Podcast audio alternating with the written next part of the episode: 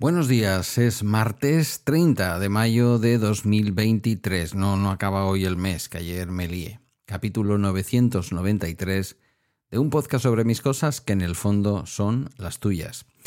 Y viene una semana de, contenido variado e interesante. Vamos a hablar de cómo la llegada de un teléfono inteligente a la vida de mis padres pues eh, ha hecho que se conviertan en ciudadanos de primera en algunas cosas en las que hoy ya no se puede ejercer la ciudadanía, eh, aunque suene un poco grandilocuente decirlo, si no tienes un smartphone, aunque sea un smartphone baratito, Android, eh, que bueno, ya comentamos en la comunidad de Bala Extra, pues puede servir a tantas y tantas personas sin tener que gastar en un teléfono de gama alta, sea Android o iOS, mm, pues 800 euros. Hablaremos también de la eh, compra de energía de, de OQ, que ha sido finalmente para la empresa Octopus.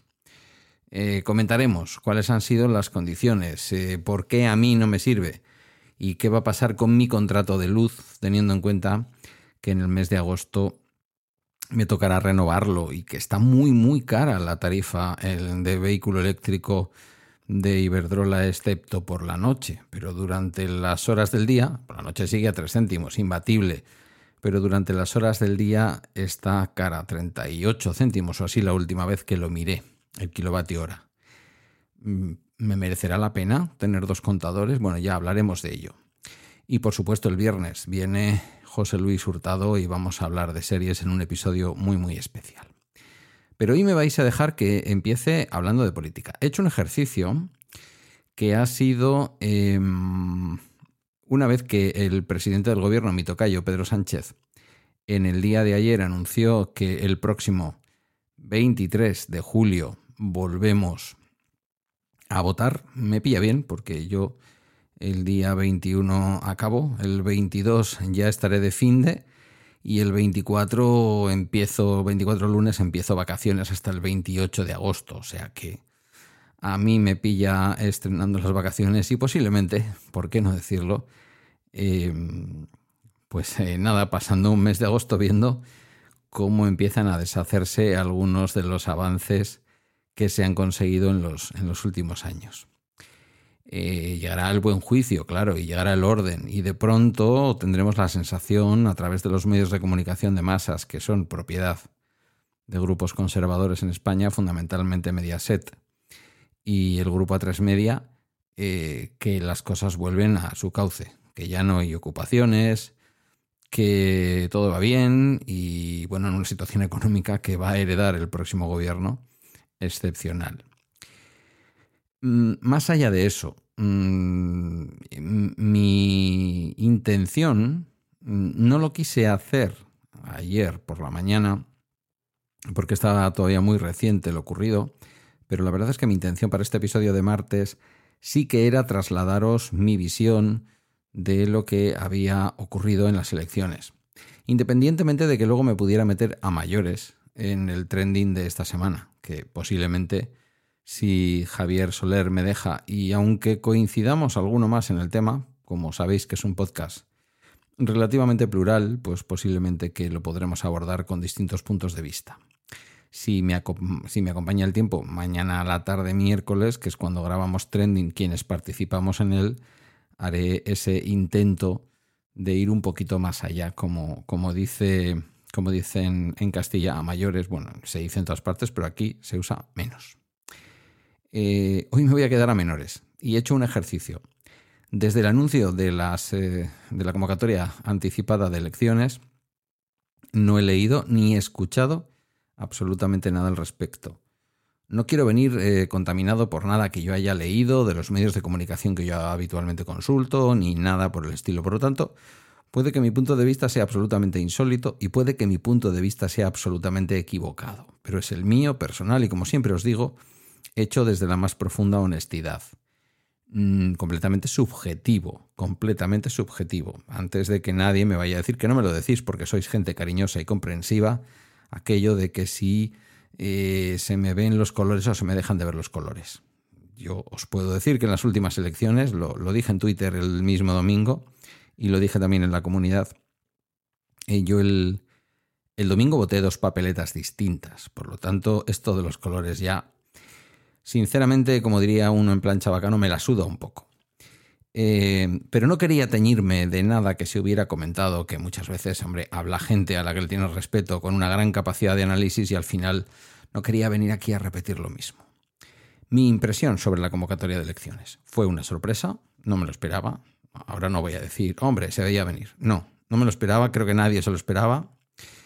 Pasado el primer momento de incredulidad, que me duró aproximadamente unos 50 segundos, y dado que estábamos recién eh, levantados de una reunión de equipo y yo, como no, eh, me considero el, el politólogo de, de, guardia entre mis compañeras de trabajo, eh, aunque gracias a Dios cada vez más las mujeres de mi entorno opinan y se meten en sus historias a contar su visión de la política, que es algo, es un ejercicio muy sano para los hombres que creemos que sabemos de esto, eh, mi interpretación es un paso lógico.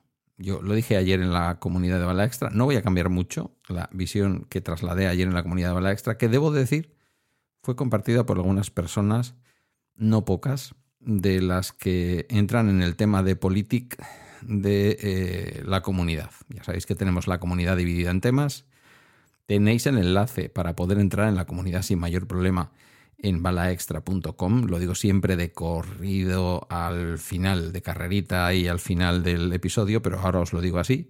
balaextra.com podéis entrar en esa comunidad en la que sois, seréis bienvenidos. Que no os hago bien, no tenéis más que quitar las notificaciones y punto y participar como, como cualquiera cuando le apetece y tiene un rato. No es obligatorio leerlo todo. Bueno, pues eh, ahí ya lo expresé y encontré que había algunas personas que opinaban de una manera parecida a la mía. Eh, varios factores. Eh, Pedro Sánchez no puede estar aguantando a Cuca Gamarra hasta el mes de diciembre. Váyase, señor Sánchez, el final del sanchismo. Le vamos a mostrar, como decía la candidata a diputada general por, por Vizcaya del Partido Popular, en todo su programa electoral para Vizcaya eh, su objetivo para presentarse como candidata a dirigir la política vizcaína, es decir, a dirigir realmente la mayor parte de las políticas de un ciudadano que vive en Vizcaya, porque aquí, como os he dicho siempre en Euskadi, hay una comunidad autónoma que planifica, que más o menos orienta y, por supuesto, que legisla en el Parlamento Vasco, pero después la realidad de la vida es que nuestra vida depende de las juntas generales, pequeños parlamentos provinciales, pero que basan, eh, en eso se basan nuestra, nuestros derechos históricos y todo el tema de, las diputaciones forales. Es decir, son unas elecciones fundamentales. Bueno, pues esta señora se presentaba a las elecciones fundamentales para Vizcaya y para los vizcaínos y vizcaínas, diciendo que su objetivo era mostrar la puerta de salida a Sánchez de la Moncloa. Se la han mostrado, no específicamente ella, porque como sabéis, Euskadi y Navarra han tenido un comportamiento como siempre, como ha pasado en Cataluña y en una medida más española en Asturias, pues eh, no tienen entrada aquí determinados fenómenos, ¿no? Pues, pues, un juntero por Álava de Vox, pues vale, bien, ya había un diputado y hay un parlamentario en el Parlamento Vasco por Álava de Vox, pero eso no significa que Vox haya entrado en Euskadi. Euskadi está libre de este tipo de fascismo, por lo tanto, Euskadi eh, sigue siendo un, sitio distinto para todo esto. Ha sido un sitio distinto también, eh, y permitidme que haga este pequeño análisis porque era realmente lo que yo quería hoy contaros, ha sido un sitio distinto para los resultados del Partido Socialista. El Partido Socialista en el País Vasco no solamente resiste en la mayor parte de plazas, sino que recupera ayuntamientos históricos que había perdido frente al PNV y con la bajada generalizada e importantísima del Partido Nacionalista Vasco en toda Euskadi y también en Navarra, a través de Gero se ha abierto un espacio en el que el Partido Socialista ha recuperado alcaldías históricas de la zona minera donde nació el socialismo español y el, socialismo vasco, que algunos me van a corregir, me van a decir que el socialismo español nació en otro sitio. Bueno, permitidme que yo tenga esta teoría. Y si no, pues os animo a que leáis a que leáis em, los libros de memorias de Julián Zugazagoitia y algunos de los, y algunos de los creadores del socialismo vasco. Estamos hablando del siglo XIX, no estamos hablando de ayer ni de antes de ayer. Eh, por ejemplo, Trapagarán o Valle de Trápaga, conocido en castellano. Eh, por ejemplo, eh, pueblo que está ya casi camino en la frontera con Cantabria y que, que alberga la gran refinería de Petronor, eh, Grupo Repsol, aquí en, Euskadi y en Vizcaya. Eh, bueno, más allá de esto, de, lo bien que se ha comportado el Partido Socialista en Euskadi eh, y de... ¿Por qué lo cuento? Porque tampoco es tan llamativo. Pero lo cuento porque aquí el votante medio del Partido Socialista, el votante objetivo o potencial del Partido Socialista, ha dado un apoyo al hecho de que el Partido Socialista en Madrid haya eh, acordado cosas con Bildu. Esto lo escucháis desde fuera y os estalla la cabeza, porque son, eh, en buena medida, en buena medida, alguna vez he explicado quién es eh, Bildu, pero en buena medida son herederos de aquellos que nos buscaban para matarnos. Y ahora de pronto nosotros hemos, hemos valorado, o, ellos, porque yo ahora ya tampoco me considero un elector tipo del Partido Socialista en Euskadi, a veces voto y a veces no voto a, ese partido, em, digo que se ha valorado positivamente. Cosa que en otras zonas, en amplias zonas, pues posiblemente de Castilla-La Mancha, Castilla-León, Madrid, eh, bueno, lo que viene siendo la España, la España, España, lo voy a decir así para no, para que nadie se me ofenda. Podría decir la España cañí, pero no lo voy a decir. Pues se ha vivido mal. Es decir, puede haber muchos votantes socialistas que son más bien conservadores, quiere decir que es gente que viene de votar al Partido Socialista, mm, pues eh, Pedro Sánchez, no, mm, Felipe González Style, o sea, de aquella época y que alguien les ha convencido, Telecinco, Antena 3, eh, pues incluso si me apuráis, 4, y en buena medida a lo mejor la sexta, de que Pedro Sánchez se había vendido a, los etarras, ¿no? Y de que Bildu estaba diciendo a qué precio podías alquilar eh, una casa de tu propiedad. Este tipo de cosas. Pero voy al fondo del asunto y acabo. Mi interpretación de la convocatoria electoral de Pedro Sánchez. Para lo cual, ya digo, he intentado, he intentado, no he conseguido ni escuchar a nadie ni leer a nadie. Eh, ¿Tiene lógica? No se puede estar, como decía, seis meses escuchando que eres un gobierno ilegítimo. Lo ha estado escuchando Pedro Sánchez cuando todavía no había perdido las elecciones municipales y la mayor parte de las elecciones autonómicas. Pues imaginaos lo que iba a llover de aquí a final de año por parte de Cucamarra y quien fuera de turno que fuera de Vox, ¿no? Eh, váyase, váyase, váyase señor Sánchez, váyase señor Sánchez. Eh, segunda impresión. La segunda impresión es que evidentemente Pedro Sánchez ha dicho, si a mi izquierda nadie me va a ayudar porque se está generando el desierto, voy a intentar ampliar el bipartidismo y voy a intentar hacer que el Partido Socialista coja el voto de la izquierda, en esa izquierda, la izquierda del Partido Socialista, que históricamente era un voto que también iba al Partido Socialista, excepto en los grandes momentos del Partido Comunista o de Izquierda Unida con Julio Anguita, etc., pues porque la izquierda a la izquierda no está ayudando. La, la gran debacle de estas elecciones no es tanto que el Partido Socialista en algunas zonas no haya aguantado el envite de haber pactado con ese partido que lleva etarras en las listas. No, eso ha pasado, pero no solo. Hay una parte importantísima que tiene que ver con el hecho de que a su izquierda se ha hecho el desierto. Me enfada un poco, me enfada un poco, y lo he comentado con los buenos amigos de la comunidad que están en esa onda y con algunas otras personas de fuera de la comunidad de Bala Extra que están en esa onda, esas mm, candidaturas imposibles de identificar para el votante. Eh, ¿Qué quiero decir? Izquierda Unida, Podemos. El otro día un compañero, el, compañero Jorge Figueroa, que estuvo de, de Artecaria, decimos aquí, de interventor, eh, de interventor de, de, la lista en la que él iba en Marbella, de la lista de Izquierda Unida, para entendernos, porque es que no sé cómo decirlo de otra manera, me enseñó su chartela, su tarjetita de interventor. No sabría decir cómo se llamaba la candidatura. Sé que tiene un nombre al final que agrupa todo, pero ahí estaba ECO, Alternativa Verde, Izquierda Unida, Podemos, algún otro partido que no llegué a identificar y al final un nombre general que sinceramente yo veía al típico viejillo comunista en la ciudad de Córdoba preguntándole a alguien, por favor, ¿me puede decir cuál es la papeleta con la que puedo votar a Julio Anguita? Llamadme antiguo, llamadme boomer, pero sinceramente, ¿se lo podemos poner un poquito más fácil al electorado? ¿Se lo podemos poner un poquito más fácil? Segunda impresión.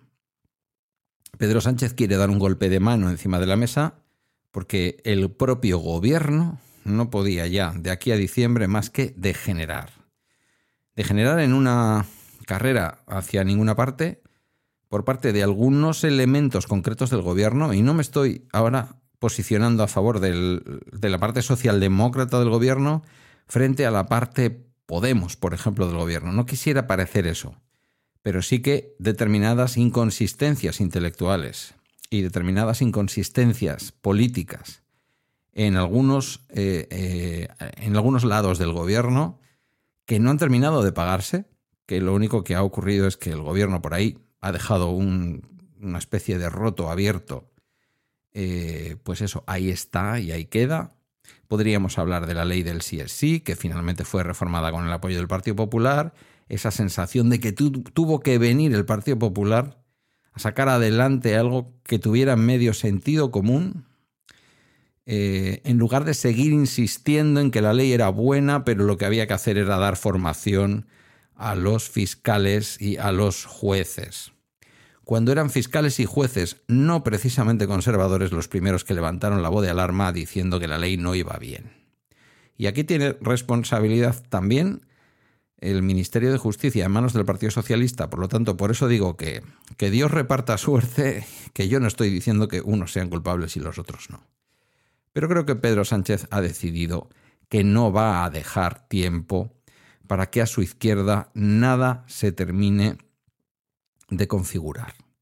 Dicho sea de paso, y aunque yo esperaba con mucha simpatía y con mucha esperanza que a la izquierda del Partido Socialista, concretamente en torno a doña Yolanda Díaz y en torno a Sumar, se pudiera visualizar una nueva izquierda, la izquierda del Partido Socialista, que superara un Podemos que yo creo que ya está amortizado, eh, con, bueno, pues con, con, otro hombrecito, ¿verdad? Haciendo de hombrecito, feminista, por lo que sea, pero hombrecito, desde el exterior condicionando al gobierno y condicionando lo que está bien y lo que está mal, y en la peor especie de esos líderes masculinos que se retiran y no pueden dejar de intentar influir. A tope con lo del canal red toda esta historia de Pablo Iglesias, pero con la sensación de que al final todo gira en torno a él que me da un mal rollo que no podéis imaginar. Con un Podemos que nace, no lo olvidemos, del profesorado de las universidades de Madrid, y en donde Madrid, donde no ha podido conseguir entrar ni en el Parlamento autonómico, haciendo que no solamente haya mucha izquierda que se ha quedado en casa en Madrid, sino que una parte de la izquierda que ha ido a votar en Madrid ha tirado su voto directamente por el desagüe. Esto es así, y esa es la izquierda a la izquierda del Partido Socialista, con grandes personas, con grandes ideas, absolutamente necesaria. Eh, nunca hubo un mejor gobierno que un gobierno socialdemócrata influido por su eh, lado izquierdo, pero finalmente ha sido un pequeño desastre en buena medida. Yo no voy a dar la razón a quienes eh, han puesto ese dedo en esa llaga desde medios de comunicación con un objetivo muy concreto, pero un poquito, un poquito de salsa se le ha prestado a ese filete, por lo que sea. Entonces Pedro Sánchez creo que lo que quiere es que este calvario acabe pronto, creo que quiere que el Partido Socialista no pierda demasiados muebles en estos seis meses y que quede en una oposición liderando el ala izquierda, centro izquierda, habría que decir en su caso, de la opinión política española, sin las rémoras de una izquierda que no va a dejar de sangrar a su izquierda y el propio Partido Socialista que de aquí a diciembre no puede hacer más que sangrar y sangrar y sangrar. Entonces me parece interesante. Y una última apreciación. Pedro Sánchez convoca estas elecciones un 23 de abril, una fecha que parece inconveniente por muchos motivos, porque va a estar prácticamente pegadito apenas eh, tres semanas después de que se conformen todos esos ayuntamientos de España que se van a, que se van a conformar con una mayoría del Partido Popular apoyado y posiblemente metiendo en los gobiernos municipales a la ultraderecha, al fascismo. Eso va a estar visible em, en plena campaña. Es decir, va a ser una confrontación entre quien mete a los fascistas en las instituciones y quien, por la otra parte, es acusado de pactar con los terroristas. esta va a ser un poco la dicotomía que se va a llevar en los extremos. Em, y, por último, con una configuración de gobiernos autonómicos que ya os digo yo que en la mayor parte de los casos no va a poder llevarse a cabo, no le va a interesar al Partido Popular abrir el debate de cómo y quién entra en esos gobiernos, cómo no lo sé, posiblemente entrando a gobernar, como en Castilla y León. ¿Quién? Desde luego lo sé. El único que le puede dar las mayorías al Partido Popular, Vox, la ultraderecha.